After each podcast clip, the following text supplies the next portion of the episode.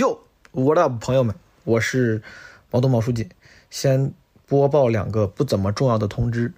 第一个呢，是我的单口喜剧脱口秀专场《基本无害》将在三月的二十七、二十八，就下周，在广州和深圳举办。虽然票已经卖完了，但是如果你有求票或者是转票需求的话，如果你还没有已经在我们的基本无害听友群里，可以加小助手，他或者他把你拉进群之后啊，说不定可以找到求票或者转票的人，帮你促成这个交易。那个小助手这两天已经促成了好几对了，所以说。如果你有需求，加一下这个人 Marvin the Boss，在我们节目的节目介绍里，show notes 里面有。前两天我有朋友就是本来都买票了，但是后来临时要出差，我帮他转给另外一个需要的朋友。第二个通知呢，就是大家知道前段时间我们做那个情人节特别企划，效果还不错，我自己也挺喜欢的，很多朋友也很喜欢。然后我就一鼓作气吧，想之后如果可以的话，每个月看能不能做一期这种征集型的特别企划，或者说就是比较重制作的有趣的节目。我现在呢有两个企划想征集。有兴趣参与的符合条件的朋友们来参与，一个是清明节特别企划，你 你听这个就有点奇怪。清明节特别企划，请各位死了的朋友跟我联系。不是，清明节特别企划，其实具体要怎么做啊，我还没有完全想好，很难完全解释清楚。但是如果你家乡有奇怪的丧葬文化，或者你参与过有趣，不能说有趣，但是值得一提的吧，值得分享的、难忘的葬礼或祭祀仪式，就上坟。就是你葬礼如果很难，有奇怪的、有趣的、难忘的葬礼，或者是祭祖祭拜的这个经历，联系我们好吗？加那个 Marvin 的 Boss，然后大家听友群给他留言，告诉他，或者在我们的评论区留言，在各个你听这个播客的什么网易云音乐、喜马拉雅或者小宇宙。评论区可以给我们留言，但最好是加他，之后说不定需要你来参与到我们这个项目里面。这是清明节特别企划，还有一个母亲节特别企划，怎么做呢？我还不知道。但是如果你的姥姥还健在，联系我们好吗？姥姥或者是太姥姥，妈妈的妈妈或的妈妈，更正一下，姥爷也行，姥爷。也可以，如果他们还健在的话，如果你愿意参与这期企划，具体方案待定，好吧？可以加 Marvin 的 Boss，备注注明清明节特别企划或母亲节特别企划。让我们看看有没有机会一起参与做这个节目。Nora 是因为他我才上了台。第一次对你有印象是我做主持，然后中午那个开放麦，就是你在底下让我感觉是个暴发户，你知道吗？当效果不好的时候，你有想过说“我操，老子不讲了”？就完全没有。能够用英文讲，能够用英文表达，是个非常珍贵的一个机会。其实我几乎每年都会自己自费去美国，用年假去那边演出。我当时刚开始上台的时候，有几个特别想讲的 sex jokes，觉得很多我想表达的东西，好像中文也没法讲。问了周奇墨，我就说，如果你的一辈子，假如说你不上什么脱口大会三，你也不上节目，你就在线下一直演演这种小场子，OK 吗？他说，只要能支持我的生活，就 OK。这是一个属于我的 show，我的追求不应该是说它到底是古典的那种只注内容的，还是什么花哨，我只应该只注重一个事情，就是观众开不开心。我应该竭尽所能，在所有的细节上去设计，让观众觉得这个票价是值的。你知道爸看什么视频可以看十遍吗？不是我的互动，他看一个人杀鱼看了十遍。我认识到一点，就是为了让节目好看，节目里面的人必定是饱受折磨、饱受摧残。反正我觉得我录完之后。就是对所有的综艺节目都多了一丝敬畏。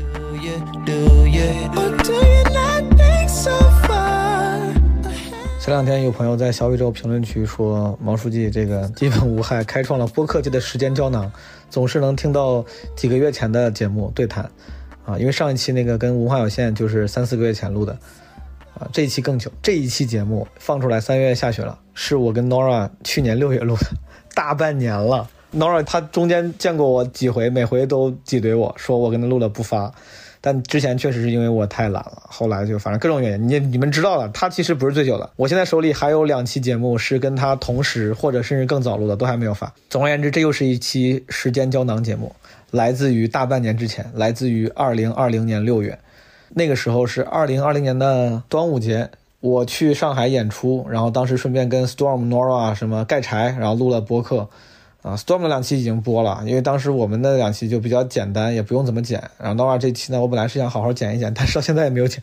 这期节目其实时间点真的没有任何时效性。当时我们录的时候，我俩都还没有参与第七季奇葩说，甚至不知道自己要参加。现在奇葩说期已经播完了，录的时候呢，他刚刚录了脱口秀大会三的第一期，那个节目连播都没有播，然后这个节目也已经播完很久了。然后那个时候就大家你知道六月份很多事情都没有干。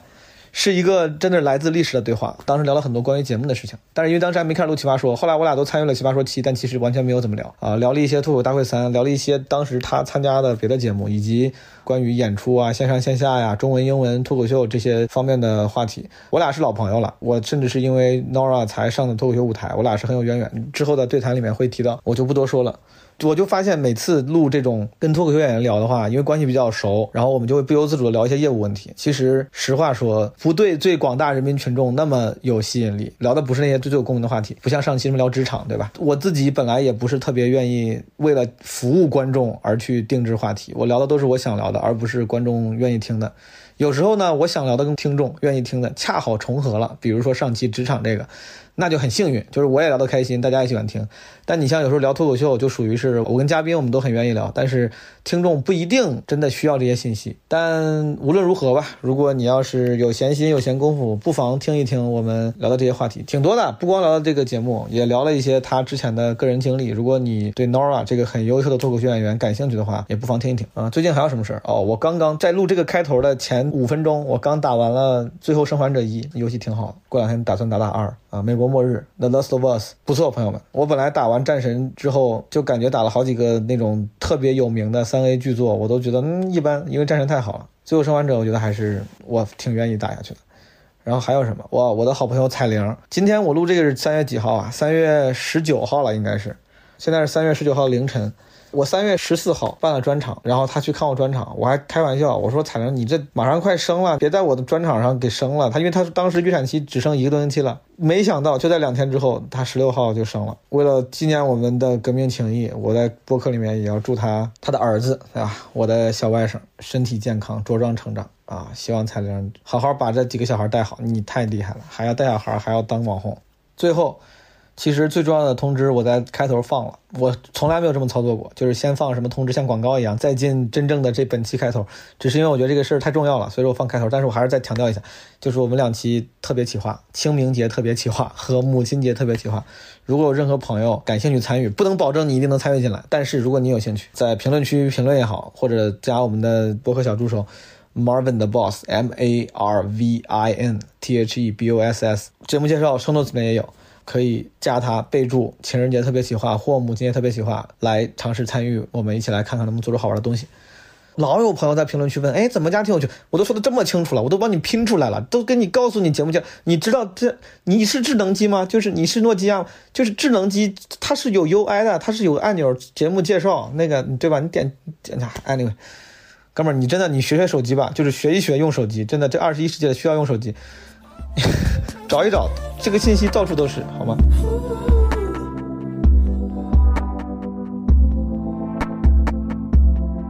很久不见，是不是胖了？刚才我刚进来，他就 他就说，他说今天想聊的话题就只有一个，就是你怎么胖了这么多？昨天晚上我去山羊讲的时候，见的那个 Jump。姜母姜，我第一句什么话都没有。我操，你怎么胖成这个屌样了？我 我当时还好不是一个人。我想我说哥们儿至于吗？我操！然后我就进去后场，张不又走进来。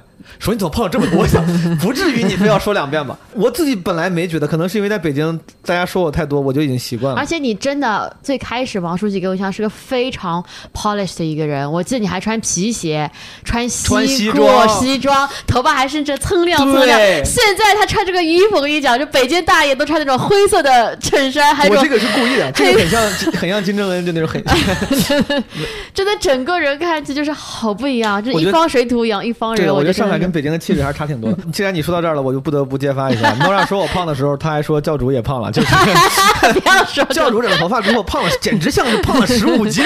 闹了原话。教主这个头发，这个发色也真的很神奇，就是发色，这发色是很显胖的。那个发色显胖吗？这是我的审美问题。我是我心中隐隐觉得那个头发还挺酷的，就是浅色。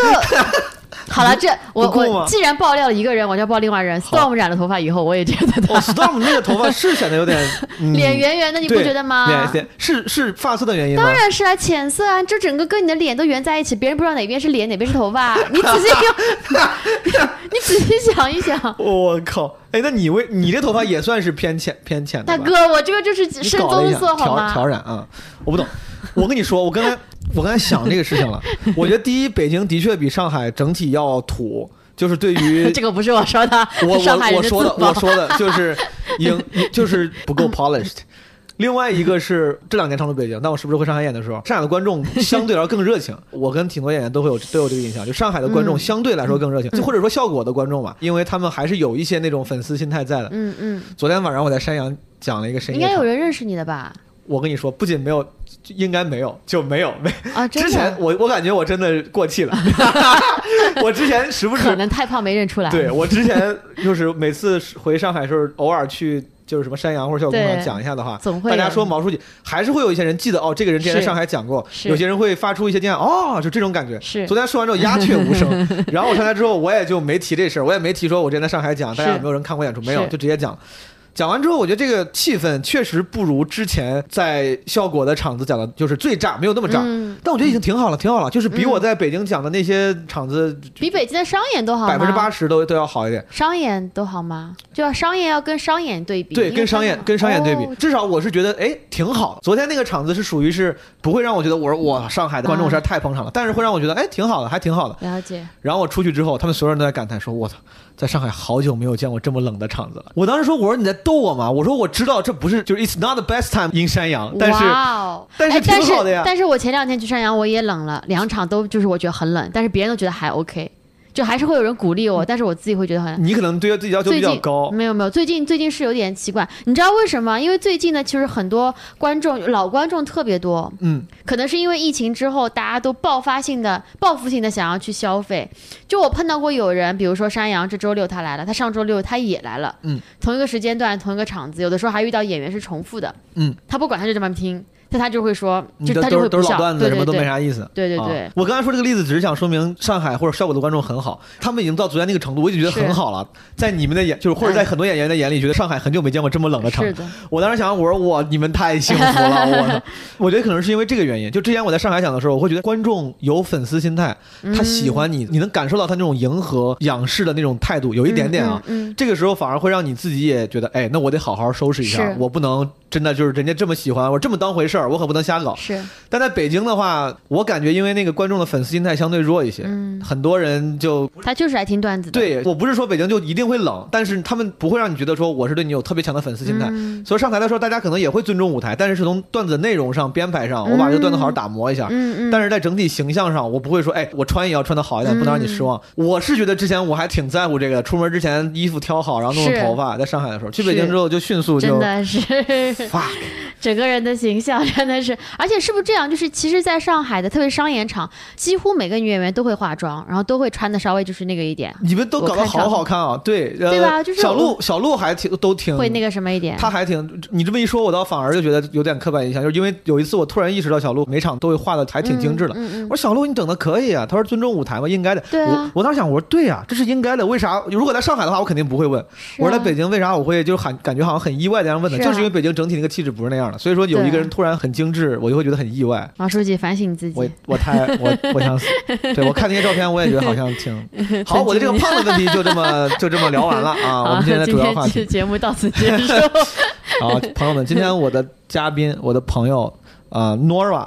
Nora 杨，我觉得你应该挺多人认识的，有好几个朋友主动跟我说说，哎，讲脱口秀那个 Nora，我觉得挺好。的，是吗？而且我不知道为啥，就是每个主动跟我说的这个人，真的有好几个了，都是高知这个人群，都是好像都是留学生留学生之类的嗯，或者是哪怕不留学，就是工作什么都还挺看似精英的，你知道吧？就他嗯。们，我觉得你还挺吸这方面的粉。而且很好，这样的话，就 如果你粉丝是这样的话，就很好赚他们的钱。哎呀，我的天哪！我觉得我就是留学生，的确是的，因为之前有蛮多留学生的朋友，他们都会来跟我讲说，我在留学生这个圈子里面就特别有名，可能就是。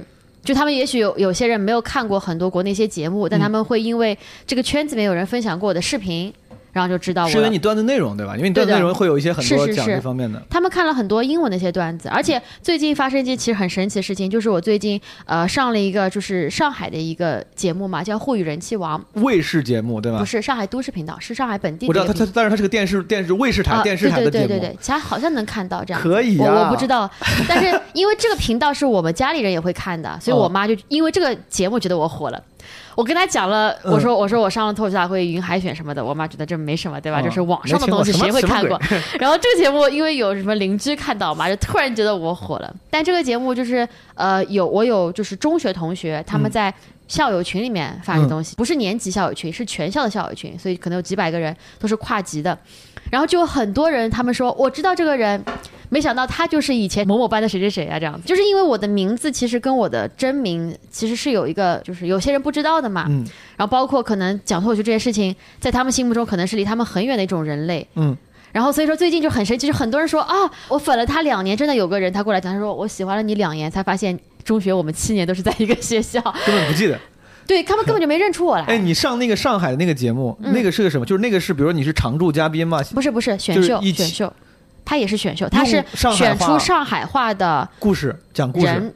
也不是说，就是你要用上海话表演才艺，然后最后再选出一个人。你过了吗？选中了吗？我现在还在第二轮，第二轮过了，明白所以今。年第三轮这样子。这个挺是挺牛逼，相当于我跟我爸妈说我要上脱口大会或者上奇葩说，他们不知道，但我要说我上了河南卫视梨园春，他这们就说哦，那挺牛逼，我 这种感觉。好，我先继续介绍一下 Nora。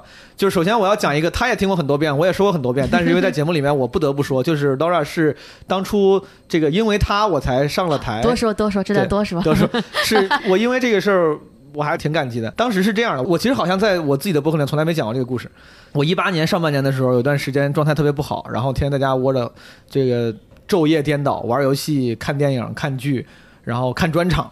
然后看着看专场，觉得好像有点意思，然后我就上网查，发现功夫有那个，当时现在功夫 club 没有了，之前他们有英文场，我那时候刚开始就看英文场，Nora 那时候讲英文，我看着英文，我发现功夫也有中文，我也就会买票看中文的。然后我自己应该是我主动，就是你演完之后，我去找你搭话，我找你就是说我来就是什么你讲挺好的呀，我说我也想上台怎么办？Nora 就是很 nice 的跟我讲，我觉得你的舞台形象跟真人的这个性格 personality 非常统一，真的就很 nice。我先插一句，然后他很 nice 跟我讲要怎么怎么搞，我反而像客套一样，我说好好好，谢谢，我说我回去准备准备，有空了我找我就报一下。我记得我第一次对你有印象，是我做主持，然后中午那个开放麦，好像是你跟一个女生在一起看的时候我挺，那个时候我挺傻逼的，我在上底下耍小聪明，对吧？就是你在底下让我感觉是个暴发户，你知道吗？就是你，我当时忘了什么梗了，反正你给我说了一个什么十万块钱还是怎么？是这样的，就是我十万块钱请了这个女生来陪我看演出之类这种话对，。我知道主持人最烦这样的人，但当时没有，当时我觉得说哇，这个人好有钱，现在看着我面前毛书记这个 的钱 都已经现在就感觉股票里面被套牢了。十万就是全部的银行账户加起来都不到十万块钱的感觉。你竟然记得那我就记得那就是那是我对你的唯一的印象。说实话，你问我上不上台，说实话这个段我已经不太记得了。好像就是那一次，我在下面做观众，然后脱口秀观众其实都知道，主持人是比较讨厌观众瞎接梗、瞎抖机灵的。我当然，我作为主持人的时候，其实我也不太习惯，我不能说我不喜欢，我不太习惯观众抖机灵，有时候我也会接不住，我不知道该怎么接。当时 Nora 好像就是问了一个很常规的，说我跟那个姑娘什么关系？我是本能的，就是你知道吗？我本 我本能就开玩笑，我说我说我说街上雇的，就可能你听过类似的这种答案。是然后你还 follow up 说问了几个问题，我说什么我掏钱雇的，其实挺蠢的，但是当时我就觉得我也不知道该咋说，但是你还挺好的。我要是这种方式在北京，我这么回回答主持人的问题，主持人应该会怼我，就主持人应该会挤兑我，你知道吗？我应该会挤兑我这样的人的。然后好像演完之后，我就问你，我说我想上台怎么办？然后你跟我说了说怎么办，然后你还鼓励我上台，我就很客套，我说好，我现在还没写过什么稿子，我说我准备一下。当时你说了一句最重要的话，你说你别，你现在就报，你说你要没有 deadline 的话，你就永远就会这样拖延下去了，你就会总觉得自己没准备好。嗯，我记得特别清楚，因为我如果作为一个这种被人问的人，我可能就会说，我说哎加油，那你这个好好准备，或者好好加油，哎这个尽量早上台啥的。我当时因为不好意思，我说我操，我都在人面前装出了一副自己真的想上台的样子那我得做到底啊。我当时找那个 bartender 叫啥来着？那个埃及人，哦，Mohammed，对那个哥们儿，我就找他报名，穆嗯穆罕默德。我说我想报个名儿，报个中文的。他说中文这周没有了，嗯就是报满了。嗯我说英文的，他说英文周三还有，我就报了一个大概三四天之后英文的，什么段子都没有，然后回去他妈现就先报了名才写段子，你知道。嗯但因为这个开启了，就那段时间我上台都特别 polished，我特别怕别人看不，就是觉得我这人不专业，天天我操什么休闲西装，还戴眼镜弄弄头发啥的。嗯，毛书记给我开始印象都是这种特别讲究的人，那个时候也做真的特也本来也做西装生意嘛，就习惯了，真的，没有想到。好，别感慨了，感觉全程在感慨。Nora 是就是算是我的一个对我入行有挺大帮助的一个人。然后我我的在上海第一次开专场基本无害也是 Nora 帮我主持的。我当时找他过来帮我主持，然后立马就答应了，我也很感谢。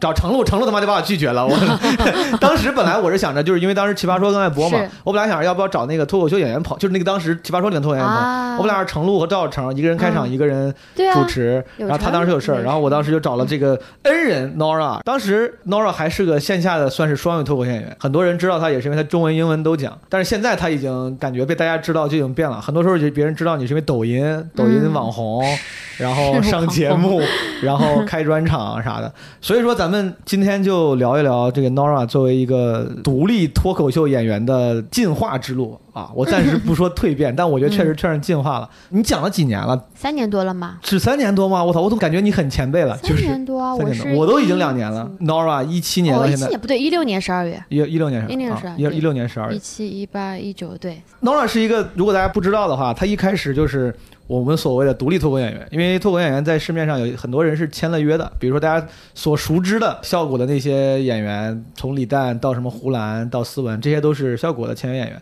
还有一些，你像我的好朋友，我的签约公司是单立人，然后你像我们都是有有约在身的，当然也有很多不是，但像 Nora 这种常年保持着独立，而且很多公司向他抛过橄榄枝，他也没有接。他后来不知道为啥签了约，签了约之后呢，然后整个感觉作为艺人之路走得越来越丰富，就做很多事情，抖音什么 Friday Night with Nora 直播秀，嗯，还上节目啥的。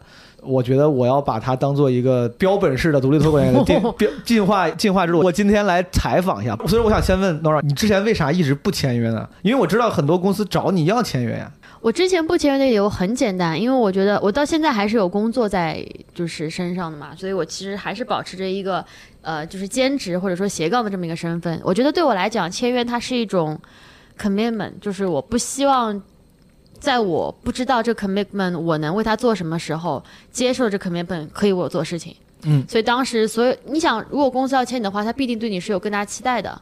然后我当时觉得说我没有办法应付好这些期待，或者说我不觉得我能够去 handle 那么多期待，所以我就都没有签。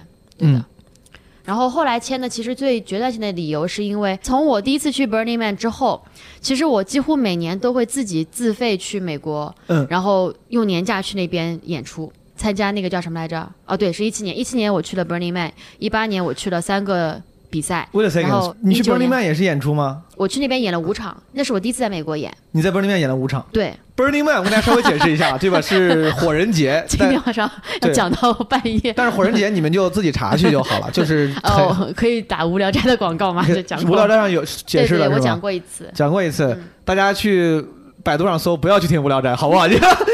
不要去，不要去听，就好好守在这里就好。Anyway，我你讲过我就不让你多说了，但是我只是单纯，因为可能我确实没听这期，我 我你听了哪一期？所以说你在 Burning Man 有一个这样的活动，有一个这样的，比如一个帐篷，就是让人像开放麦一样讲，还是就是你很主观，就哎哎哎，你们几个有事儿吗？没事儿过来听我讲个段子，啊、也没有，我就在那边开了个专场，就是是你自己组织的吗？是这样子的，就是我一个那个 camp，他要我 exchange service，、对不对？嗯然后他就说我当时的 selling point 就是他们那边已经招满人了，他说我只留一些呃 spot 给那些非常 unique 的 talent，我就说我是一个怎么怎么样的一个脱口秀演员，他们就说啊，那你是一个很独特的人，嗯你可以来我们的帐篷，然后那你的 exchange service 什么什么。他就说你可以做 bartender，可以做什么什么，可以做什么什么，或者你可以做 performance。那我就说我就演出呗，我说我就演 stand up。他们说好的，因为那个帐篷他每天都有 schedule 嘛，每天都有演出，嗯就他们有两天的演出，就安排了我，大概就演半个小时多吧。对我来讲就是一个小专场了，因明为那个之前我才讲了没多久，因为我到那边去了之后，他们又帮我就是联系到 Center Camp，Center Camp 他们说，哎，你们这个 camp 是一个 artist camp，那你们有什么节目可以融合到我们这个大的 camp 里面来的？嗯，他说我们有这这这这，他们就选了说，那我们想要这个小姑娘来过来，我们讲 stand up，因为她她可不可以？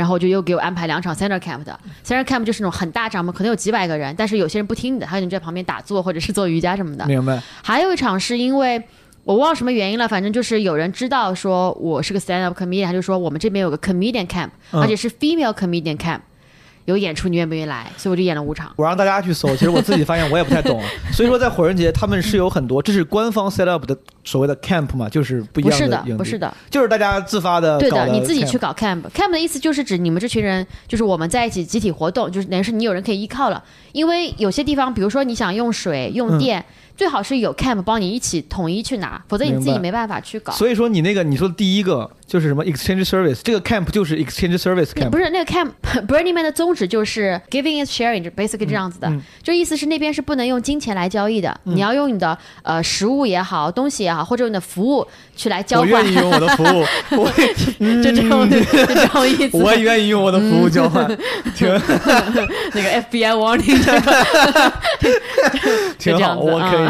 所以说每个 camp 就是我像我去的话，就是当然我这个 camp 因为提前报名的话，你是付钱，他会帮你每天准备顿饭。就是你在 Burning Man 以外，提前你是可以先付费，让别人帮你带一些 supplies 去的。明白。但是你到那边之后，他们就不用了，就是没有人会就是这样，会他们会很 diss 这样的人。Burning Man 就是我不用那么了解，但是给我的印象是，包括在美国，大家对这种所谓这种什么音乐节啊，什么这种节日的印象都是 hipster 很多，是然后会有一些呃很 liberal、很自由的 行为发生，嗯，是这样吗？是这样的。你习惯吗？如果你去的时候，我相信你可能那个时候，至少那个时候还没有那么融入这种行为，就是 我没你会有融入过，我没有我没有融入过，没有融入过。你那你太在这不可怕身身处这种环会就是不自在别人？别人会提醒我，他们说，哎，你到那边去之后当心，对吧？就嗯陌生人给你的东西不要吃，给的饮料不要喝，这种之类的。嗯，就我当时去把这个都当成是就保命的这个 advice，因为我是一个人去的。明白。作为一个第一次去 Burning Man 的中国的女生，嗯，其实我是非常想活下来的。你就是不作为他们这个，大家都是很想活下来的。我作为一个人，我也就是我这是，而且是在沙漠里面没有手嗯机信号，所以其实别人所有给我的 advice 我都在听，然后我的确都是都没有去这样子。我当时想法其实很简单，我想法就是说我有这么一个经历回来之后，我就变成很酷的人。的确，嗯这个经历就是到现在我我每次想起来都很自豪。嗯，我我当时做了这个决定，我理解对的，，有一些标签大家是希望做完，这样自己也 feel better。对。是的，我非常理解。而且真的是，如果我现在我就根本就没有凑不出这个时间和这个 luxury 去到那个，现在美国去都不能去，是的，所以我真的很高兴我那时候做这个决定。我觉得你很真诚，就是你自己主动的，你会分享。你说这个事情，很多人不愿意分享，就说哎，我就是喜欢干嘛干嘛，冲浪，我喜欢潜水。其实很多时候别人是因为他觉得这个事儿做了之后会让自己变成一个更酷的人，对啊他希望自己更酷。那么如果把这个标签拿掉，就如果说咱们放掉说这个事情能让你变得很酷这样一个加成的话，你现在回头想的话，你觉得这个事情是一个，如果你还愿意再回去，我完全愿意，就还挺开心的。非常的不一样。我就说一点吧，因为那边的人都很热情，因为在哦那边没有金钱这个交易，哦而且那边就是怎么说呢，大家都活得非常的原，没有手机嘛，嗯就所有的都是人和人之间的这种交流，就你不会跟任何电子器械进行交流。嗯，所以当我们我们是坐那班叫做 Burning Man Express back to San Francisco，嗯回到三藩以后。会觉得城市人好冷漠，会觉得这世界好冷漠，嗯，就有这种感觉。就是你在星巴克买东西，你会理所当然觉得说，首先第一反应是我不应该付钱，因为已经习惯了。我 I can give a blow job for that。没有，没有啊，这个这是这是没有没有没有没有没有，不就是你那个会觉得不是那个你会觉得说，哎，就是第一反应是我居然要付钱，我不能用我的笑容换来这个 这个咖啡。第二反应是我付了钱了，对方还是没有给我笑容，就是很冷漠，就是很神奇，你知道吗？就是我花我也是花了大概几天时间，就有种啊回到现在的这种感觉。但是我你说到这儿，我知道这跟大家今天的本来主题没关系，但我特别想跟你聊这个，就是我感觉你是享受这种大家之间特别 nice warm 的气氛的，是我不行。你知道上海有之前我不知道你听过没，叫什么 DP 的一个那种健身工作室，就是有一些小的那种健身工作室，就像个 community 一样，跟健身房不一样。是然后当时朋友推荐说特别好，我到大众点评上搜，说是工作室，大家所有的那个就是点评都是说像一家人，嗯什么你去健身的时候，每个人进去都是对你热情洋溢的笑，你在做的时候，连身边那种不止教练，哪怕你不认识人，他也会过来很友善的过来帮你，然后给你提建议之类的。我就看那个大众点评上那些评论，那些点那些细节都是他们觉得好的加分的点，嗯但我我看着每一个都会觉得我操，我受不了，就是我就想一个人去健身，就你都别理我，我就交了钱，就像我去剪头发一样，或者就就我觉得你能理解，就有有些人去海底捞也无法应付那种特别。热情的服务一样。如果我去了 Burning Man，我在想啊，但是我跟你讲，这两个是有本质上区别的。你想那些 service，他们是为了把你留下来对你好，嗯你对他们的第一反应就是你对我好是有目的的。嗯，但是我其实有时候但是在 Burning Man 这边不是这样，就是 Burning Man 它是你去了那个帐篷，他们才会对你好，他们会觉得说，哦，你既然来，你是对我们有兴趣，那我们 welcome you，明白。不是说他在门口就是把你拉进去这些帐篷就是进的都还有门槛的吗？有那种、嗯，我没有都进，因为它好大好大，好像是沙漠。我就是租了辆自行车嘛，是沙漠自行车，就是 也也不能够那，真的没办法，就是那个什么特别。但有人会做很酷的那种后现代那种朋克系那种交通工具，超酷的什，么 Mad Mad Max 那种东西，就是很多，就是那种、嗯对你能想到的那种都会有，真的很神奇。Anyway，就是你进那个帐篷，比如说你进那个帐篷之后，晚上也在这住吗？还是住你要回到自己哦，的帐篷？住我是住房车，就是我们那哦个 camp 有一个。有一个，他们帮我安排了一个妈妈，然后那妈妈多了一个床就我住。那个妈妈也很酷，她自己有三个孩子和一个老公，她把他们扔在那边，然后自己过来嗨一周，因为她就是想要就过一一周自己的生活。所以说你是过去之后有了这个 camp 才临时帮你安排的，你就你说你根本就是没有的，我就是为了找住地方，所以找这个 camp，因为我觉得我一个人就死了，我不搭不来帐篷，而且帐篷巨热，我跟你讲。就你就没有提前安排一下吗？你就是觉得我反正我今天去一定会有 camp 我是这样的，我是先买了票，因为当时我跟哦自己讲说，如果我不买这个票的话，我是不会下定决心去这个东西的。而且这东西已经快没票了嘛，我这是七月份、八月份的活动，但我三月份、五月份时候去买的时候，就是已经是。非常少的票了。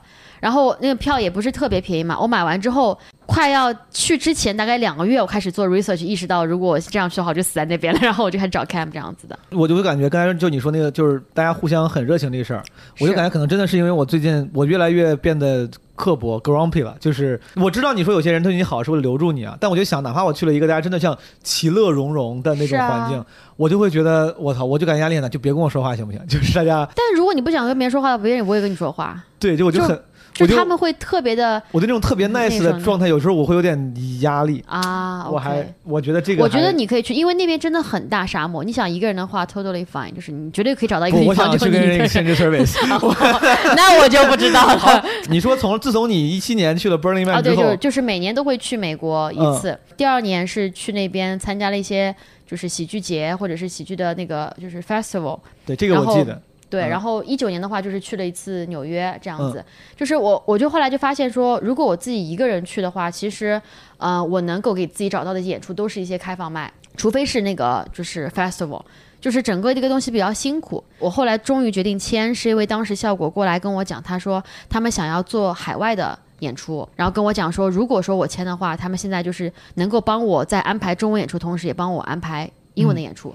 嗯那个对我来讲是个非常大的一个诱惑，因为我当时就是困惑于这样子。他们跟我讲说，哎，我们做一千人的英文场的话，那帮你可以安排三百到五百个人英文场，如果你愿意的话之类的。当然，今年疫情，所以一件都没实现。没有这个，但听起来确实很酷。我知道你说双语脱口演员这个事情是一个你身上非常鲜明也很 cliche 的标签，大家老跟你聊这个。我想以创作者的身份就跟你聊一下，因为我最早上开放麦就是上英文的，我讲了两周之后。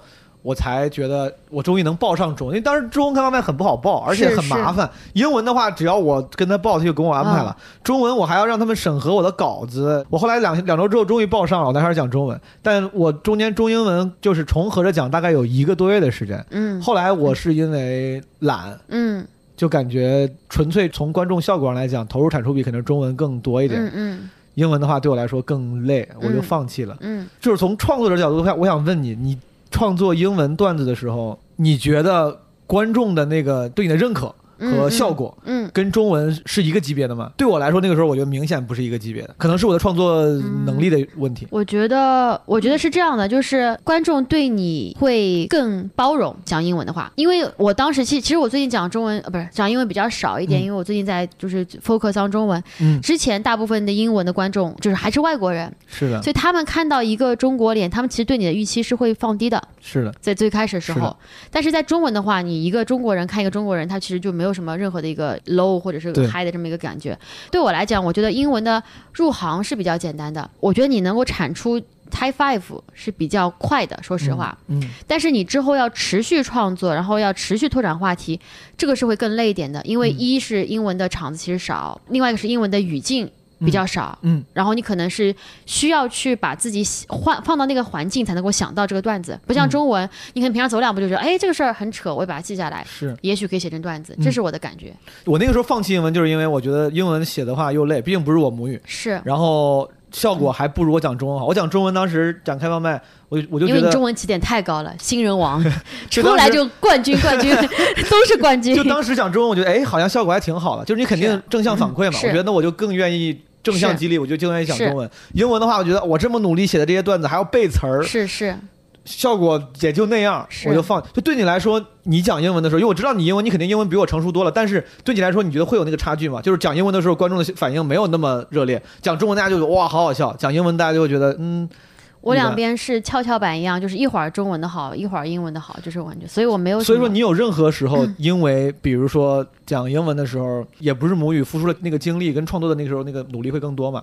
当效果不好的时候，你有想过说“我操，老子不讲了”？就完全没有，因为我觉得能够用英文讲，能够用英文表达是个非常珍贵的一个机会。我觉得，嗯，英文它本身，首先你能讲的话题性就更高。嗯比如说，最简单来讲，虽然说我们可能国内不太会有这样的想法，但是其实，在国际上，就是种族之间的一些看法、一些偏见，包括不同文化之间冲击，其实非常大一个东西。是但这些的话，你用中文讲出来，就大家就是不会觉得有什么很大特别的这种之类的。我我明白。之所以我当时我直接讲讲英文，是因为我当时觉得很多我想表达的东西，好像中文也没法讲。我当时刚开始上台的时候，有几个特别想讲的 sex jokes，、但不是那种纯为了讲 sex，就是我真的有一些真实的感受，想讲关于打飞机和 和他们什么。真实的然感受。后当时我脑我脑子里就在想，哇，这个事儿，因为当时天天看路易 C K，我脑子里天然想的就是用英文想，我就用这东西用英文怎么讲，然后中文的话没法讲。是我后来试过，我上台的时候讲我一些 sex jokes，就在英文场，大家有的时候会，因为那时候可能我技巧不纯熟，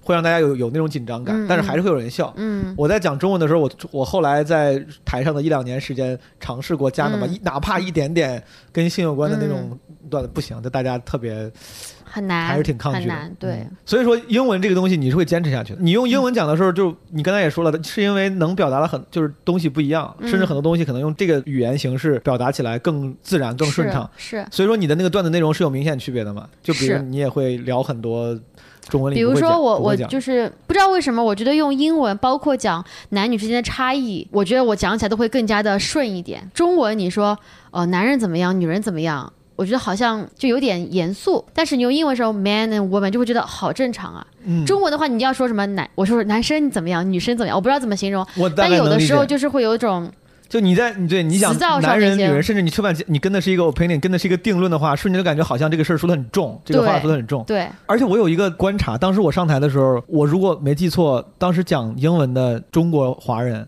都是女生。我当时记得有一个你，还有一个叫什么什么，她那个姑娘可能？好像是对的 Sarah，，Sarah。苏州的，对，是的。嗯后来不是还有那个 Maple 也讲过，就我不知道为啥，为啥全是女生，男生为什么都嗯，Storm 呀，哦，对，只有只有 Storm，只有 Storm 啊，对，这么大的一个 Storm 都忘记了。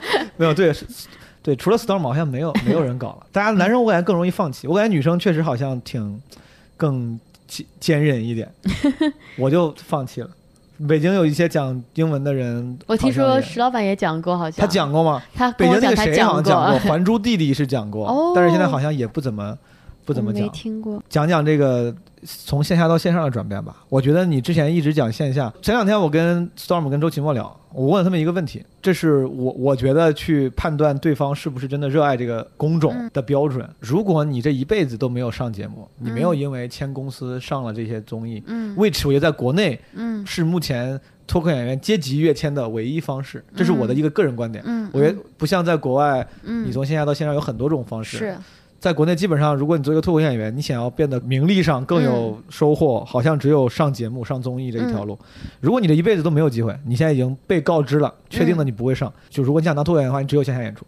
嗯你，愿意这样干一辈子吗？我觉得如果说我这演出的等级会越来越高的话，我是愿意的。嗯，就如果说你能开什么千人专场啊之类对的。，如果啊说我一辈子只能演一百人，就是一辈子一百个人的话，那我可能到后来也会厌倦掉，或者说觉得怎么有个那么不能突破的一个阶级。但是我问他们这个这个问题，原因之一也是因为他俩都是全职了，就理论上算是全职脱口秀演员。你现在应该也还是兼职。是，你想过全职这事儿吗？或者说你觉得只有到了什么程度下你会全职吗？但我觉得现在完全不成熟，就这个行业什么叫成熟呢？作为 comedian，你的一个职业的发展轨迹目前还是太不清晰了。嗯，就我没有看到我们国内有任何一个人，他是作为一个以 comedian 作为核心的这么一个能力，然后去成为一个独立的一个职业的，没有，我真的一个都没见到。说实话，大家走的路线都是加一点，比如说编剧啊，或者是像 Storm 一样加点运营啊什么的。但是比如说像李诞，我我不觉得他是一个就是以 comedian 作为核心，他已经是一个 entertainer 艺人。他并不是一个古典主义的脱口秀演员。对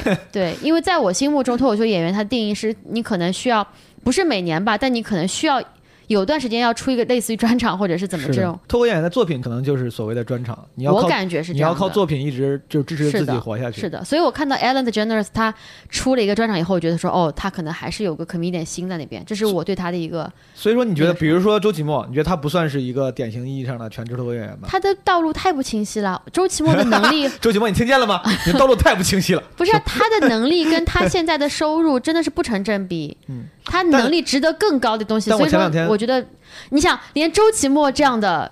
伟大的脱口秀艺术家，现在还得补救一下，一口毒奶，脱口秀大会，我跟你说你过不了了，齐墨，你被你被毒奶了。他已经被很多人毒奶过。我跟你讲，我真的要笑死我了。就像他这样的，目前的就是生存状态是这样子，就是会让很多新的人就会觉得，哎，如果这是我的未来的话，我还愿意吗？就是这样子。我觉得我之所以问，是因为我想的跟你差不多。我觉得咱们可能还是相，我其实一直很惭愧的这个心理，就是你看你刚才说了一句话，你说。他们一直这个是生存状态，就是好像赚不了太多钱，没有办法获得足够与之匹配的那个收入或者是回报。你觉得这是个问题？我也觉得这是个问题。嗯，但是我是不是觉得，我觉得是不是我太不够热爱了？我还是想赚钱，我还是想赚大钱。我觉得如果要是钱没赚够，我就觉得这个事儿不值。不会所以说，所以说，啊。所以说我问了周奇墨，他就觉得这个 OK。我当时就问我，我就说，如果你的一辈子，假如说你不上什么脱口大会赛，嗯嗯你也不上节目，嗯你就在线下一直演、嗯演这种小场子。嗯我应该说的就是这种小场子，像单立这种线下上演、OK 吗？嗯他说只要能支持我的生活、嗯就 OK。嗯，当时我是觉得我挺惭愧的，因为嗯我可能想法跟你我理解起来应该是类似的，嗯就是我觉得我也不愿意一辈子只靠这只让自己能生活。嗯嗯，我肯定想过越来越好的生活，嗯被更多人见到，嗯然后被更多人认可，嗯。干更多的事情，嗯。输出更多的内容。嗯。但是我问他之后，我他的答案听起来就是他愿意这一辈子，嗯只要能活下去，嗯他愿意一辈子只干这个，嗯作为一个线下脱口秀演员、脱口秀艺人。所以说我当时有点惭愧，我觉得我操，是不是我不够热爱？这是他的答案，这是他的答案。Sam 的答案是，应该是他也是愿意。我就说你要是永远不上节目，嗯，就是只在线下一直讲嗯 OK 吗？他说我现在不一直是这样吗？我说嗯也是啊，他是应该他也算上过那个嘛，Comedy Central 嘛，我觉得那个已经是个非常大的一个事情了。啊，我觉得是非常为华人争光的一个事情。怎么样？你服吗我？也很想上，你服不服？我服啊！我觉得 Storm 在英文上就是比我的热情可能还要更高一点。我最近暂时都懈懈怠了，因为准备中文的东西。最近的确是没有时间写双语或者是讲双语。明白，对热情，你你用的词是热情，能力上的。Storm 的英文段子比中文好，我就这么说了吧，这个是肯定的。真的假的？你觉得他英文段子比中文好？他一直他一直非常骄傲于自己的那个牵手失败，就是你听了吗？等会儿等会儿叹了一口气。Storm，我要是你，我就忍不了了。真的，我真的觉得 Storm 英文比中文好，因为 Storm 那个牵手失败怎么说呢？就是 Storm 是个非常 personal 的一个人，嗯，就他的段子是非常故事性的，你听完之后你会觉得我我很认识这个人。是的，是的，是的。但是我觉得他英文段子是思考性的，就是你客观的看这个世界。哦，你这么说，我会觉得这样子会更加，我觉得更更高高级一点。你说我 要知道 Storm 谈了几段恋爱干什么？真的是，这是一个普通观众的心声。妈，我你给我讲这干嘛？谁他妈关心你吃了几次恋？也对哦，我操。那你更喜欢那种观点型的段？哦，你好像我觉得这样子很高级啊，因为我自己写写的也不是很好。不是，我发现了，你这么一说，我发现了，我感觉你是在追求这个的。你是好像挺追求那种，好像就是要有点思考我。想要这样子，但我自己做的你你讲不太好你你既然我今天还刚才刷微博刷到你之前发过的一段讲女生啊、女生的那段是我少有的，我自己比较满意的那个很混，那个混合很多。我当时就觉得这个明显就是那种想要去有一点点思考，有一点点。这是我想写的，那些，这是你看我现在不是写不出来吗？这个真的太难了，挺好。因为这种话题很容易让别人觉得反感，所以难得有一不会吧？次可以有会有人反感吗？哇，你没有给哦。好，你等你到下个阶段的时候，我再跟你讲不同平台上的粉丝怎么对同一个段子。然后问问 Nora 就是从线下慢慢转到线上心路历程的转变。哎，我想我把线下聊完吧。嗯嗯，就是线下，你应该是去年第一次出专场，对对对，然后而且是巡演什么正式的专场，因为我之前其实搞过一次，对你肯定是演出机会，就是演出的那个经历很多了，但去年应该是一个比较正式的大型的那种大专场。对，你有啥不一样的感觉吗？我先跟你分享一下我啊，我只是想说，就是之前我演了一年多两年线下，每星期基本上两三场，就是平均的。我以为这个线下我已经很习惯了，但嗯我也是去年年底十二月出了自己的专场，是然后去演。我的最大的感觉就是专场明显大家更捧场，就是我开专场的时候，虽然到最后因为时间长，大家可能有时候会某些时间段你会能感觉到那种那种疲惫和需要稍微休息一下，是但是整体来说，我就感觉大家好捧场啊！就是我同一个段子，我在商演里面演，就是正常商演 showcase 里面演十次，可能会热会冷，嗯嗯会有百分之一百，会有百分之五十。嗯，但在专场的时候，几乎都是百分之七十五或者百分之八十打底，啊就就可能会好，但是不会不会差到特别差。了解。你然后大家都还挺捧场的几。场来着？我有点忘了，我就演了四场吧，四个城市是吧？啊，北京、南京、上海、杭杭州好像对，杭州后来给取消了，其实就三个，演了三次，哦我就演了三次。但是你第一专场搞得很正式，因为你还搞了个毛巾啊，还写了一封信。我我觉得你这个第一场可比我要那个什么多了，就是我自己承认，我是这种爱搞点噱头的人，就是嗯可能我自己本来就是现在也算搞得我也很想搞毛巾，也算是？也算是搞 marketing 的。然后我自己第一想法就是，我觉得这样很好啊。对我之前一直一直害怕有一些那种原教旨主义脱口秀演员，他们就觉得专场应该是就是靠内容，就包括美国很多那个专场也是这样嘛。就哪怕我都很牛逼了，我也有钱搞得很花哨，但是我不，我就是是没有布景，一个人拿杯水就开始讲。是但是我当时就觉得，我觉得这是一个属于我的 show，它就是个 show。对我的追求不应该是说它到底是古典的那种只注内容的，还是什么是花哨，我只应该只注重一个事情，就是观众开不开心。是我应该竭尽所能，在所有的细节上去设计，让观众觉得这个票价是值的。是当时我就想，那些环节送的信、送的那些物料、毛巾，嗯。甚至我第一场在北京演的时候，请了一些嘉宾过来，嗯。不是因为我想 show off，说你看我有这些嘉宾朋友，我是觉得想让你们觉得值，我想提升用户体验，就像你花钱买东西一样，吃饭一样，每个饭店的你的体验不一样，你肯定觉得，嗯。哎，还是这家一百五十块钱人均，他这家明显好多了。我希望让你觉得一百五十块钱看专场，这个专场还挺有意思的。我不敢说内容肯定很很多人内容都都各有千秋，也比我强，但是我觉得至少整体体验上，我想你觉得，哎，这个饭饭店还挺有意思的。了解。所以说我是会不由自主的去想花心思在专场的这种其他各种各样的设计上。嗯如果能把这心思花在你的衣着上就更好了。哈、确实不好笑，哈哈，确实不好笑，是被人对我还行还行还行。你自己是之前没啥设计，我没机会看你的那个，你在没有，但？是我有我我有，就是因为做比较正式嘛，就有一个跟你一样，其实都有个主题，有个海报。对我来讲，这已经是很大的一个，就是很你当时主要大的一个事情。太忙了吧，你也没空搞这个。没有，其实我觉得我应该还是可以，就是我没有想那么多。当时我觉得已经已经很好了，就是已经能够有一个非常正式的一张海报出来，告诉大家说我会在几个城市。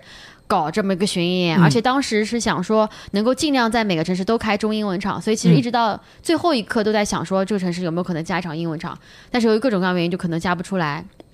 但是我觉得专场给我体验最大，首先第一点就是让我演了最多人次嘛，好像杭州是将近四百人，三百多个人，嗯这是第一点，就是场子每而且每个场子都不一样，就是你如何能够快速适应一个场子的气场，包括呃这个城市的观众，这点是对我最大的一个的。一个一个挑战。就包括说每一场几乎我都会想在最开始一两分钟加一两个当地的梗，就是这是我想对自己的一个要求，是，然后尽量在努力做，但是有些做得好，有些做得不好，这是第一点。第二点是我觉得就是第一次有做明星的感觉，因为你是主咖，所以会有很多人就是在前在前面看到的时候会很激动，或者是在你演出后会上来跟你合影，这种感觉，是的是的这都是第一次的体验。你你你你在演什么三四百人场？我我其实我可能就杭州那个是最大的嗯特别人的场，人多对于效果到底是好还是不好？跟场子有关，杭州那个哦场子巨好。就你，我演出了这种千人场的感觉，就是我操感觉上就是人很多，然后同时又很捧，就是对，而且因为他是那个，就是他的斜角很陡。很陡，所以说很贴近你。就是你线下演了这么多，你也没有什么这种说疲倦，我想要休息一下之类的。没有，我也觉得自己很昨天奇怪，昨但我觉得天昨天周奇墨评价那个就说 Storm，他说 Storm 很很好的是，他说你 Storm 演了很很多年的线下了嘛，是他说他每次看 Storm 演，他说很佩服的一点是，他都讲那些老段子的时候，还是像第一次讲一样，就感觉表达欲很强，就还非常。然后我当时就很惭愧，我就说有些段子，其实我现在虽然我入行时间不长，嗯但有一些嗯早期写的段子，我有时候讲的时候都会有点皮，或者有点没有那么大的热情。了解。你自己演线下的时候，会有时不时那种嗯觉得，哎，我操，有点有点没精神。我觉得这点是有两个方法，或者说两个原因。第一个原因是因为其实我在网上消耗了一些段子，或者说一些互动，所以说其实我有很多东西都不用再讲了，因为我已经讲过了。嗯，然后就这一点，这是第一点。第二点就是有很多老的段子，我现在就因为我现在出去演出，基本上都是试新段子，或者是把一些新的一些所谓的成熟段子放在外面去演嘛。那些很老的，我就想说以后要么放专场里面，要么放在什么网上对的，嗯就是。他们对我来讲都有用了，所以我就不需要把他们再挖出来了。哎，嗯你在大家一直就觉得在网上不愿意放视频，就是说视频它放在网上没法再讲了。是你现在就如果你放的话，你还会你的一听你的意思就是商演不会再讲了，但是专场可能还是会放里面。就是如果我在网上放过段子，其实我现场现场都不怎么想讲。但是我觉得很奇怪的是，有些演员我看到他们网上放过这个段子，然后播放量也很高，嗯，他们线下还是会讲，而且观众还是会大笑。所对，以我就想知，，我很想为什么我很想知道这个，我就是都没有这个信心讲？我就怕底下有人说他怎么讲网上放过段子。对我我一直想知道这个事情，就如果你网上放过了，线下还讲的话，效果一般会是啥样的？是。啊，我我现在都是网上放过，现在都不讲的。但是你见别人讲的时候，大家还是会吃这套。对，所以我就觉得啊，我我是不是也放好，我把专场全放上去，我操！真的很奇怪？但我不知道，就可能是观众吧，有些观众可能这就就没看到过。我就是害怕这个，所以说我一直因为其实之前有个人跟我讲，他说嗯怕什么什么，我 B 站上最高视频播放就五十万人嗯次，中国有那么多人，怎么可能都在内场什么什么之类，他就讲过这种话。哦，也是一个逻辑。你既然说到这个，我放就是我线上运营了，是我觉得你线上运营还是真的是这一批脱口秀演员挺早的，做什么抖音，真的最近现在越来越多了。我记得你去年就开始，那个时候你还算是是年底的时候第一批人吧？哇，我都算第一批，我觉得之前应该也有。我觉得是这样的，就是我的运气比较好，因为我有英文段子。说实话，我觉得我的英文段子是就是吸引大家的，比中文的功能要更大一点。明白，对的，所以说其实很特别，让人觉得这个人就是这个这个路数也是很特别对。对，嗯所以其实。大部分的就是社交媒体上都是因为英文段子可能吸引了第一部我分我。看你发互动也挺多的，对对对，因为互动用不到嘛。还挺挺，对啊确确实挺好。哎，但是你有会不会遇到这种情况？就比如你发互动，然后大家觉得哎。线下演出这么有意思啊！原来这个互动这么有意思，他们因为图互动，然后看嗯来看嗯你演出，就导致导致他们就特别想要被互动，有然后插话啥的。我就我就想会不会有这种副作用，就是因为他们喜欢被互动。呃因为我听说好像是有有人就是如果要是他们图着互动去的话，他们反而会那种特别 eager、特别主动的想啊、要去跟主持我了人，解。反而会影响演出。嗯你遇到过这样的情况吗？我觉得放互动它的它的优点其实没多没什么，就是因为我在线下不可能再复制这个东西了，然后我就会去把它放上去。但它的挑战就是说，有一部分观众他们会很想要去来被互动，他们有些人会坐第一排，但是我觉得我遇到观众可能都比较好，他们不会故意插话，他们就是在等说我会不会互动到他们。比如说有人会在微博上艾特我说，终于被你问到了，我就是就是看了你的这张那张，然后就是怎么怎么样这样的，但是。还有一部分就是弊端，就是会有人觉得说，哎，聊天算什么脱口秀啊？你怎么从来不讲段子啊？就是会有很多人说这种话。怎么还怎么还有这种？我操，这个还挺奇怪的。对啊，然后我就像就是偶尔我会回一句，因为他很多人这样说，我就会说这个只是互动，因为其实段子话还是希望大家到线下来听。之前我看小哈他传那些不全是互动上行的吗？是啊，我我没看感觉大家都还评论我，感觉大家都还挺挺捧的，就挺挺喜欢的。就是我也不是都这种评论嘛，可能就是比如说十条里面有一条或者是之类的，嗯，我一直觉得啊，就是自己去运营什么抖，比如抖音平台、什么 B 站之类的，是那些没有节目可上的独立脱口秀演员的为数不多的出路之一。如果我要是想做全职的，或者我想在这个路上走得更远，但是我没有公司，我就会运营。然后你当时最早开始做那个时候，那个时候你其实已经签了吧？我记得。对。但是你为啥？你就是想要努力，就是上进。因为我感觉那个时候其实你不太需要，你有了各各种各样公司帮你安排的机会，然后但是说实话，就是每一家公司他们的资源都是有限的。哦你想，我那个时候其实我签这个公司就是为了他能够帮我带带到海外去演出这样子纽约，开专场。想太多了。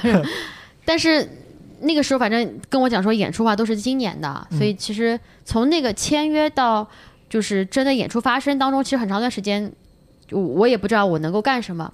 然后我又是那种，就可能像我们这种就是工作过的人都会有那种非常想要做一个 project 出来这种心情。是的，所以我当时就觉得说，哦，那我要做点什么，包括就是那个那个时候我做的是可能自媒体，但是像那个 Friday Night with Nora，就是在疫情期间，嗯。没有演出时候，我就自己想做个东西，嗯，然后做出这个东西，然后做好了就变成一个小的 project 这样理解。子。，我也是，我做基本无害也是，我知道，我理解你说我想做一个 project 这种心情。所以说，从你这种几个自媒体账号是。到 Friday Night with Nora，是，哪一个是你是你最乐在其中的、最 enjoy？我觉得这两个都很重要，对我来讲，就是我会觉得说，说实话，我觉得做自媒体是这样的，就是当你有了作品之后，因为它脱口秀的内容，说实话不是很需要对每一个平台进行 customization 的，对，所以说其实你可以做了一份产品之后，全部都传，嗯只是你会从不同的平台上看到一些不同的反馈。这时候就讲回说，比如说我现在传的是抖音、B 站、啊、微微博和那个小红书。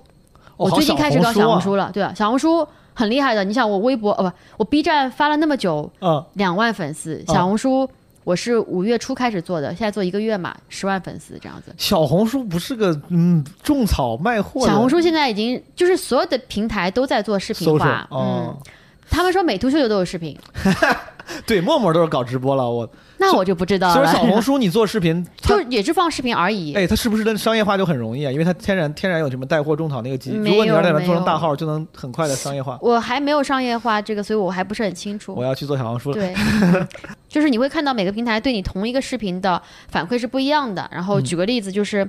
可能微博上，比如说我那个动物世界那个段子，嗯然后呃，微博上可能目前看来就正向反馈还是比较多的，是的，但是 B 站上就是我不知道为什么，在 B 站我的男粉可能比例稍微高一点，嗯，就会有很多人就是说什么啊，就是啊，但是男人也很辛苦啊，或者是嗯、认真的分析了起来。对，就是或者或者是什么，啊，对吧？男人要买房子啊，或者是啊、但是就公狮子可以搞外遇啊，反正这种这种这种很多这种评价。也会有，就是说什么啊，终于要打女权啦，这种之类之类的，就是你知道吗？就是 每个平台都有他自己的个性，但是那个小红书上因为女粉比较多嘛，就本身女生就比较多，就可能大家都会觉得说，哇，这个角度很特别。抖音上呢，抖音上因为比较早放的，我也不觉得，反正也是各种各样具体的特点都赢，对，嗯没有没有这特色。这几个这几个平台，你就是你既然都做下来，你你觉得嗯对你来说，你哪一个最舒服？你做的哪个哪个地方你觉得你传的时候那个投入回报率最高，或者是那些评论你觉得最开心、最愉悦？我觉得没有什么让我觉得特别，因为我很奇怪的是，不知道为啥，就是哦有很多脱口秀演员，他们就明显有一个自己的侧重，比如说什么小哈野搜，咱们的老朋友，他们就是做抖音。是你像北京有一些演员，他们就是在做 B 站。是我就想，难道这还有还有分法吗？难道说难道说每个平台喜欢的风格不一样吗？你做 B 站那些，为啥你不做？你不去好好？其实抖音上你做不好吗？就是你作为经历过的我，也觉得很奇怪。首先，风格有可能嗯就是我现在可能还在摸索不同平台的这么一个特性啊，但我觉得除了它平台用户人群的画像是非常不同以外，比如说小红书太特别了，对吧？它嗯女性可能是百分之九十以上，嗯，然后我觉得他们说微博上的粉丝其实年龄不是特别高，可能是在十几岁到二十几岁是它中间力量，这是我听说的，嗯。然后可能 B 站上的话就不说了，就二次元，你还要考题，对吧？可能就是有种特别的一个属性。抖音它各种各样人都有，说实话，因为它的很一下沉了，个，抖音现在很下沉。对你想 连我爸都可以在上面找到一个他可以刷十遍的视频。你知道我爸看什么视频可以看十遍吗？哦不是我的互动，他看一个人杀鱼看了十遍，因为他觉得杀的很干净。重复的看，就是你知道吗？就是他是当他是当中央七套致富经看的，我不知道，他。就说 你看他这个手法，哇，你这个你看这个哦，这个刀我可然后又看了一遍，你看这次你看他这个，你看这手不抖的，你感觉这手，再看你看这后面还有人在看，你说这每次可以看出新东西来，我就觉得就是你后来签了公司之后，你刚才跟我说，你说你最近上两个节目嘛？对我自己对于这个什么上节目没啥经验啊，就是你都上了奇葩说了，我就只上我就只上过这，我真是没啥。奇葩说是最就是你我这个两个节目加在一起流量，我觉得可能就第一个奇葩说而已，都可能没有。但是问题是，奇葩说有流量，我没有流量。这个节目我每次上的时候，这个而且到到现在，我很感谢那些，比如说我演出的时候，主持人是他们真的会感觉，哎，你上过，那我就这样介绍你。是是直到这两天，我演出还有人介绍我说什么奇葩说辩手，啊你，们听过吗？底啊底下就没有人说话。然后我已经尽量努力在上面去发光表现了，我都不能说我发光，可能还是想要去吸引注意。我当时的嗯目的倒不是吸引注意，我就想把自己想说的东西说出来。是但我就可能觉得，可能就是我就是不有趣吧。我就后来想了想，可能就是因为我不够奇葩，到最后就是没有啥影响。我当时觉得好像能够理解。但是说实话，像就是所有的节目，我觉得都会有个特质，就是有些人他可能是不是在第一期嗯发光发亮的，嗯，你还会再参加的吧？应该我不知道，没有人，我们没人联系我。就是好像我听说啊，就这个我什么都不知道。我听说今年不是第七季嘛，是，据说第七季的时候他们会在招新人海选之之后，嗯，再去向老奇葩发出邀约。哦，去年好像是这样你已经算老奇葩了，那就算参加过一季嘛，就算老奇葩。但是人家邀不邀约我，我不知道，嗯也有可能去年就是表现平平就不邀约，这也很正常。我我真的不知道，没有人没有人说这个事儿。反正我就觉得这种东西就是，呃，就是聊回节目吧。反正我没有什么经验，所以我其实我觉得上节目是个非常锻炼人的一个经验。比比如说非常的聊一聊，咱们聊一聊。就是首先你要等很，就是我觉得 在比赛的时间你需要等待，这个流程本身就很痛苦，嗯，你不觉得吗？我当时就正式进入《奇葩说》那个录制之前，我大概打了五六轮的线下那个比赛，嗯，就可能这算这算等待吧，等待结果嘛，是挺痛苦的。但我觉得我那等待段时间，结果，那你就是在比如说轮到你们组比赛之前，你需要那边候场候很久吗？不需要。后怎么后太久了？对啊，对啊，就早上就这个早上八九点过去化妆，就是这个，女生还要再提前很久，你知道吗？就他们帮我们预算是每个人化妆一小时，头发一小时。呃、那你们挺久的，奇葩说没有这么久，我感觉。妈，我我巴不得好好跟我画一画，弄一弄，就男感觉生你说。能打？然后弄完之后就回去等，然后最后开始录制，可能是下午，比如说四五点开始录，是啊，录完这一场之后还要再等等，然后最后晚上录到有时候录到一两点、两三点。是。的，就是你的一整天都在那边，哎这，个你们。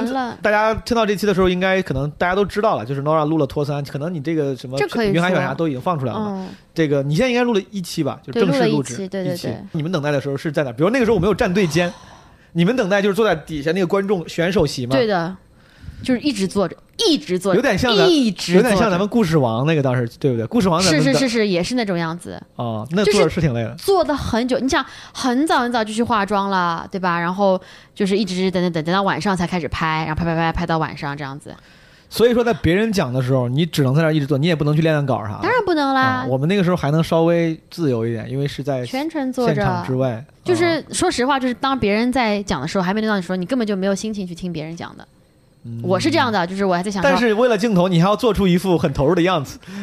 反正我觉得我可能虽然我想表现，但是我、我觉得我没有怎么表现，可能真的是看一看 Nora 没有在观众席的 选手席的样子。很冷漠的表情。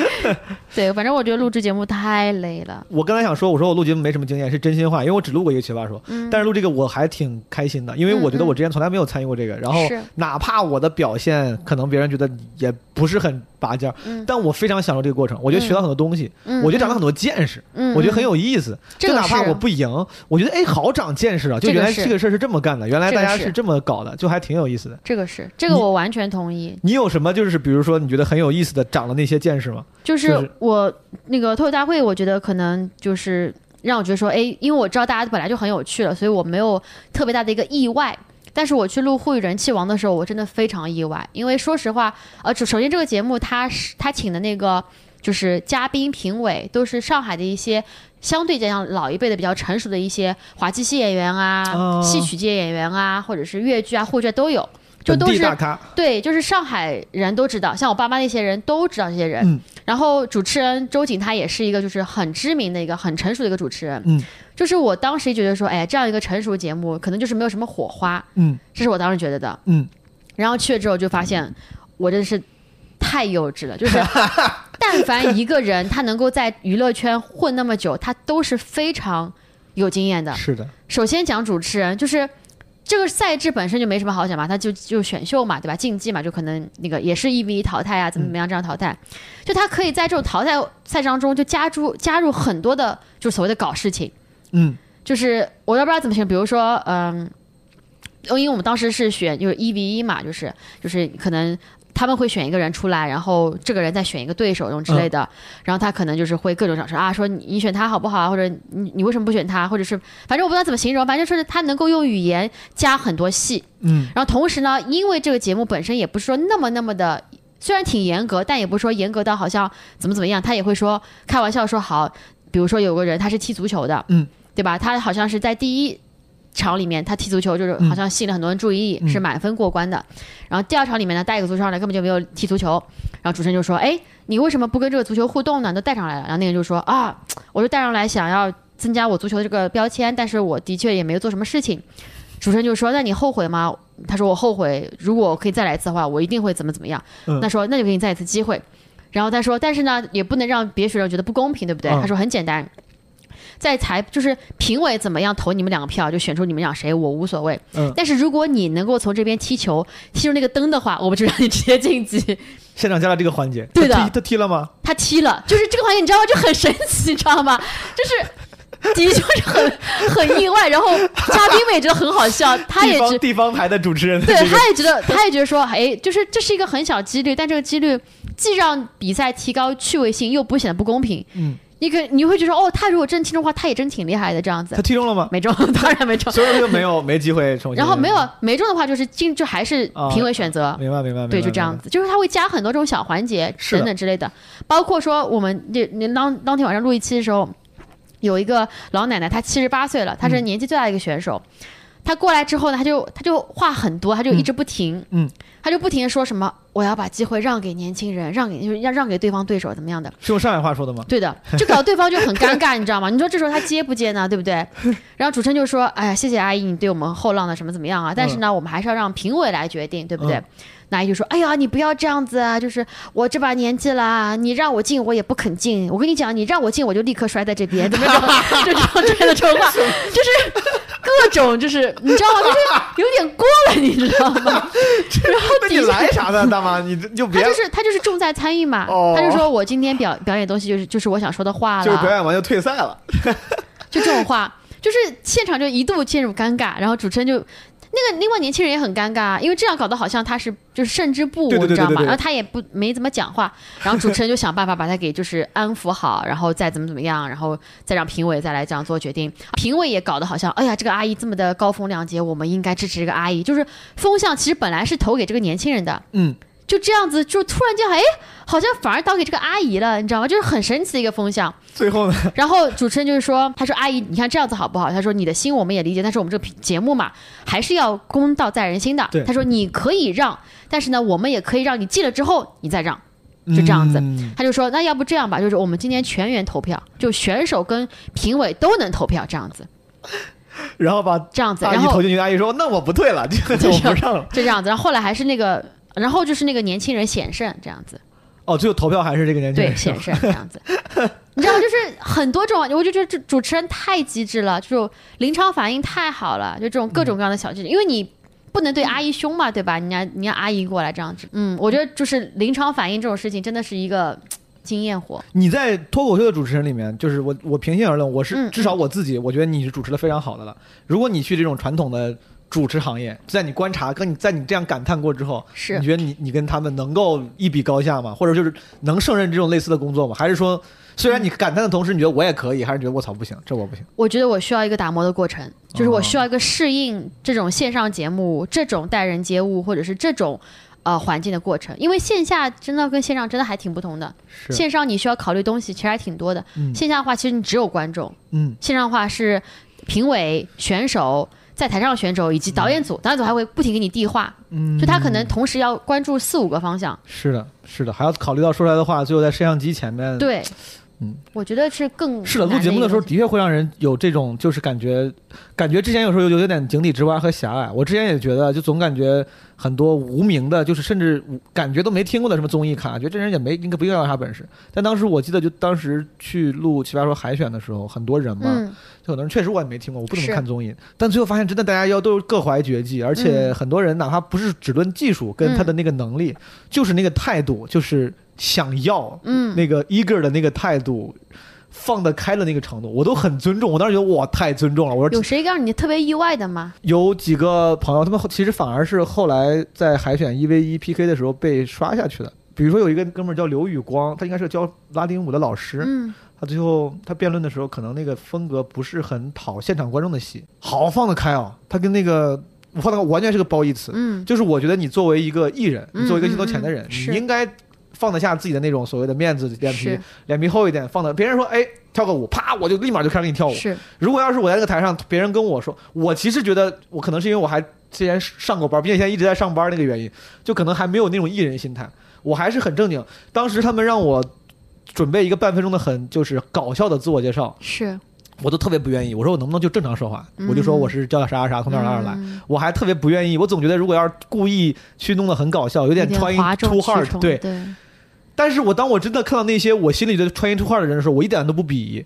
我突然觉得我说卧槽，这个好值得尊重。我当时还特别不好意思，觉得怕自己哗众取宠。但我真的看到那种所谓的哗众取宠，我觉得其实是你很认真、很尊重你要做的这个事职情。啊，然后想了各种的梗，嗯然后一做介绍就开始跳舞，然后各种跟导师在那儿抛梗，就感觉很抓嘛。是，但是我觉得很很屌。嗯，后来那虽然那哥们儿被淘汰了，包括那什么锤娜丽莎也是，锤娜丽莎后来也好像，但是参加很多别的节目，虽然最后奇葩说没过，但是因祸得福，他也不能说因祸，就是 参加很多别的节目，应该他也挺开心的。嗯，就见了这种人，当时我就觉得，哦，大家好像都各怀绝技，都还挺厉害的。你在脱口秀大会，其实很多人肯定都应该早认识了嘛。有什么就是意意料之外的感受吗？或者说牛逼的演员吗？我不知道我这次有就是因为还没有播出来吧，反正这次是对对对，有些就是的确是有些人，大概要想想看，有两个吧，让我反正很意外的人，两个都是男生。反正你看你知道，就是我不能说，因为说就会漏结果但真的是很意外。包括我们的 周老师也是各种什么老师？周奇墨老师，哦哇这这个我知道，这个我知道这，你知道是吗？我知道这他真的 还是知道一点的，好歹是圈内人。哎呀，好哎呀，我的天呐，反正就是这次录节目，就让我觉得说，大家就是为了对，周在奇墨在，我跟大家透露一下，周奇墨在节目里跟李诞打架打起来了，没有没有，我认识到一点，就是为了让节目好看，节目里面的人必定是饱受折磨、饱受摧残。就是我们那天大家就是都是各种受摧残，然后各种心里面就是可能，为啥呢？虽然虽然你因为他这个赛制嘛，他那个手对等待也是一点，嗯。等待也是折磨。他那个赛制也是那天也是一比一的赛制嘛，嗯。你想想看，一比一本身就是个很残酷的东西，嗯，你被选到怎么样的选手，然后怎么样的时机，导师和观众对你的一个看法，给你打的分，是。这都是失之毫厘。对，差之，就是对。对吧？对。你这种感觉，你可以想象有多么多戏剧性。被人用分数 judge 这件事情本身确实就挺残酷的，的而且本来这种文艺型的艺术形式文无第一，你还非要比出个高下，很多时候反正我觉得我录完之后，就是对所有的综艺节目都多了一丝敬畏。我觉得好看的节目，特别是这种竞技类节目，背后一定是有我看不到那些残酷的样子在那边的。那些人都是受过很大的心灵创伤，才能够把这么好看节目带给我们的。哎，大家一定好正好正能量，就是你演了这么多好几年线下去线上，我这是我真的很想知道的一个问题。脱口大会我是从来没上过啊，就是你觉得到线上节目讲段子嗯跟线下就是这些肯定有区别，但是区别在哪儿呢？嗯，我觉得我还是不适应节目吧。首先是那天我的状态反正也不是很好。嗯因为就是等了很久嘛，嗯然后第二点就是他们对你的一个人设其实是有想法的，节目嗯组，所以他们会帮你准备他们觉得靠近你人设的衣服。嗯，我那天都穿高跟鞋讲段子，我真的是从来没穿过高跟鞋。他们希望你成为一个就是这种商业精英啊，对啊所以说，就反正现在这次的话，就最近还在录嘛，就嗯这次我就说我想穿的就稍微舒适一点，嗯，我搞个棉袄，高跟鞋，我的天呐，我只有在公司年会上表演，我才穿过一次高跟鞋演出。你还在公公司年会上表演过这，种那次是真的，我是穿着件晚礼服，这种啊？一字肩的晚礼服。你在公司年会上也表演，我表演过一次，以前前对对对，以前前公司自己给自己公司演堂会，我操！最后我只是好奇，最后效果好吗？效果居然还挺好。挺。但是我那天反正演之前我就做好心准备了，我就拿一杯酒上去给自己心这种样子。啊，在公司可以讲很多内部梗。好，说回脱口秀大会，对，就是反正就是对，就是因为我的着装，就是我整个人其实在一个非常不自我的一个情况下去讲的。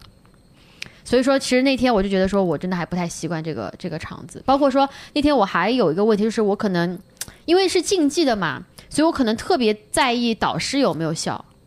其实我后来想想，我不应该在乎他们，因为他们拍就是我看不看他们，跟他们最后拍不拍灯没有任何的关系，我就应该 focus 在我当天的观众上，观众上面。嗯，因为我他们万一不笑我，其实当时是非常紧张的。会影响影响你的状态。会是的。会，我当时看云海选的时候，嗯我就有一个特别明，啊，因为云海选真的是因为云海选里面很多人，这都是朋友，对对我也都认识，很多人讲的段子我甚至都听过。是我当时有个特别直观的感受，就是我能够我都能够想象到这个段子在在线下这句话有可能是会引起笑声的，是但是在那个点上就会就会尬嘛。是是是，就是我我特别想跟你讨论，就是这种线上跟线下的这个，比如说内容的创作规律，就是你有体验嘛？我不是说非要给个结论，但是你你有这种体会嘛？当时我就觉得。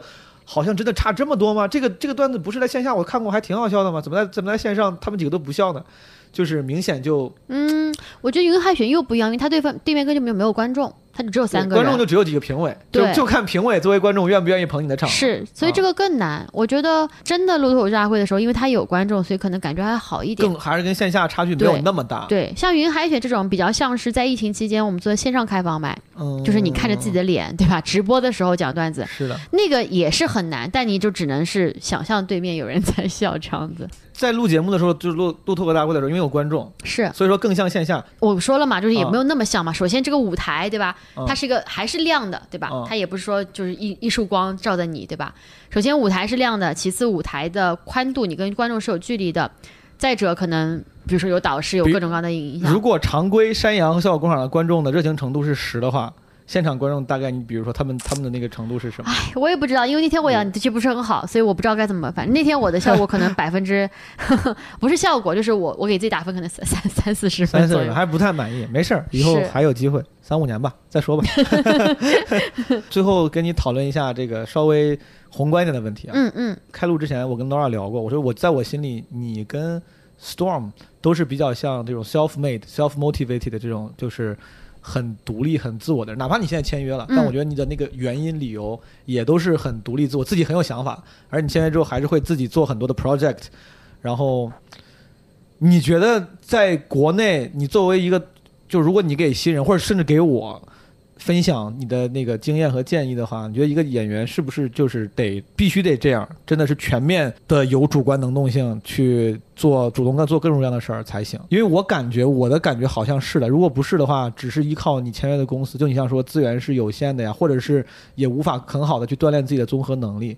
就你作为少我少数见到的非常 self made 的人，你自己掏钱什么去国外演出、参加比赛，就这种事儿，你觉得是作为一个成熟合格的脱口演员必经之路吗？需要做的吗？我觉得是这样子的，就是其实你可以成为不一样类型的脱口秀演员，就是有一类人你可能非常能写能讲。那你也许签了公司之后，你只要跟着公司给你的，他会给你安排一些演出，对吧？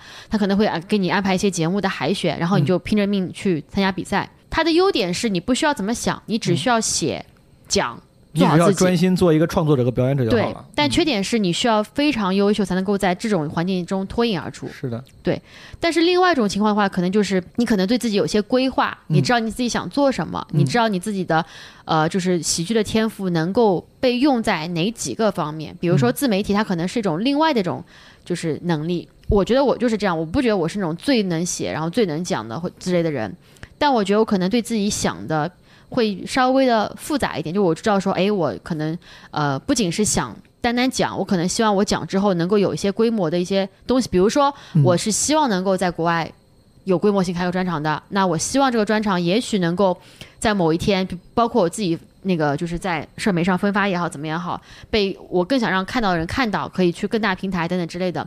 你可能会有这个意识去做一些事情，这是两种不同的道路，但是每一种都可以让你成为一个是的。脱口秀演员。就有一种就是更硬核一点，就是纯靠一个创作者去发展创作跟表演能力。是另外一个我能理解为就是其实你多了一个自我运营能力。是你觉得自我运营能力对于目前国内的年轻脱口演员来说，你觉得这是一个需要有的？我觉得这点是这样的，就是很多人他可能觉得说，哎，我是不是就差我把段子放网上了呀？但是你要知道，像我敢放网上，也是因为很多是互动。嗯，我就是不用的东西，我才会放在网上。包括说我放段子，我放的非常少，因为嗯段子的成长它需要太多的时间去灌溉了。你作为一个新人，你有多少素材可以放在网上？这点其实是非常对。而且你要是自我运营的前，我觉得前提是就是你要是真的往上放段子，哪怕你有这个合适的，就是那个质量过关的段子，但如果你无法持续输出的话，这就不是个自我运营了。是自我运营的前提就是运营嘛，你是一个长期持续的事情。你每周发一个，别人有一个稳定预期，就是哎，我关注这个号，我知道这个号是会时不时发有好好笑视频的。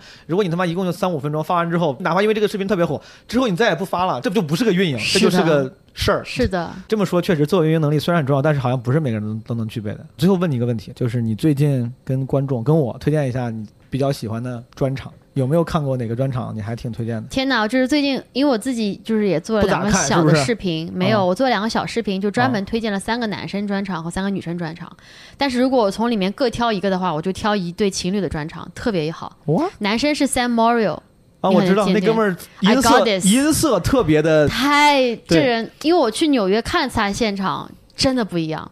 嗯我看那次就是他传到网上 I got this 这一段，几乎但是他会在网上那段又进行过修改了。我春节的时候也去了，在 Comedy 啊 Cellar 有一场有他，他们不是好几个 venue 吗？是是是，我去看了那个 Roy Wood Jr.，我挺喜欢那个 OK，OK，黑黑人那个个是吧我挺我挺喜欢那哥们儿。嗯 Anyway，Sam Morrill，然后还有一个是他女朋友 Taylor Tomlinson，就是 Quarter Life Crisis，是的。哦，他俩是一对儿啊，是的，哦，我不知道，他们刚在一起没有很久吧，可能半年一年，我不知道。这两个人的写作能力都太强了，就是梗中套梗，我感觉。前两天我跟小鹿聊的时候，他也推荐了那个 Quarter Life Crisis。我很喜欢那那个那一段你我听了好几个人推荐，而都是女演员，然后我就因为我看过一些女演员的那个段子，就是一专场啥的，我就预期是那样风格的，但是前几天我去 B 站上看了，没看完，嗯。我确实觉得挺挺有意思，真的，我很我都清新。看了两遍了，我很少会短时间内看两遍。他没有特别的利用自己的女性身份，因为女性身份，比如讲某些话题的时候，大家更容易笑，他并没有很利用这个优势。他讲的那些东西真的是哪是哪怕换到任何演员身上都是很优秀的素材。，对我觉得真的很厉害，而且长得也很可爱。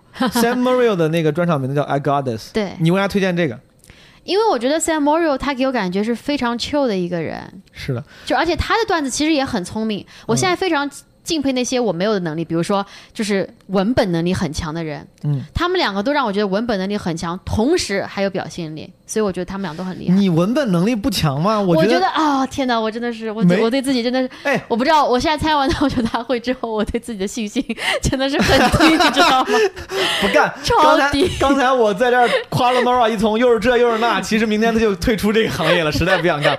如果说脱口演员分为文本创作能力跟舞台表表现力的话，我觉得你肯定不算是那种靠舞台外放表现力特别强那个，就是我觉得我已经开始算是，因为没什么人舞台因为你台上你台上很就是很克制啊，你台上就是没有，你很亲和。嗯，怎么说呢？我觉得我现在我也想多加一点呈现内容，在你对自己的定位里面，你自己是个就是台上表演派。型的。哦，对的，不是文本型的。我觉得你文本非常文非常本型的是编剧那些类型的，工整跟严谨哦，你们这个真的分的还跟我觉得你的那个就是写的还挺好的。那可能就是文本太烂了，所以没办法把自己归到 文本这一类。真的，我现在，哎呀，我现在真是这样，嗯，对，我们就记住那个 Nora 推荐两个 Sam Morrill 的 I Got This，是跟叫什么 Taylor Taylor Tomlinson，汤姆林森的 Quarter Life Crisis 青年危机。是的，好的，朋友们，今天我们的基本无害就到这儿了，好的，拜拜，下马书期再见记。要去减肥了，耶！拜拜拜拜拜拜。朋友们，感谢你们听完这期的基本无害。这期基本无害其实算是短的了，因为我自己录节目没有什么时间概念，我也不会求说非要短。我经常聊了很久，所以经常会出现什么分上下期的。但这期是我难得聊的不太长的，主要是因为当时我端午节去上海演出，心情很放松。然后当时我跟 Storm、Nora 聊，都是朋友的那种聊天心态，没有照着那种特别苦大仇深、深度挖掘的方向去聊，就是轻松愉悦，这个 catch up 一下啊。这期我们就聊的比较不深度，对吧？不深度访谈，但是还挺有意思的，希望你听得也开心。为了感谢你听完，嗯，我给大家送上一曲呵，送上一曲《大约在冬季》。为什么要唱《大约在冬季》？是因为彩玲这两天刚刚生完，还在住院，然后晚上这个找我寻求慰藉，说让我唱首歌，他点了首歌。他是少数真心欣赏我音乐素养的人，我跟你说，点了首《大约在冬季》，正好跟他想起来了，所以说我也给大家唱一遍。其实就想唱歌，没啥别的理由。轻轻的，我将离开你。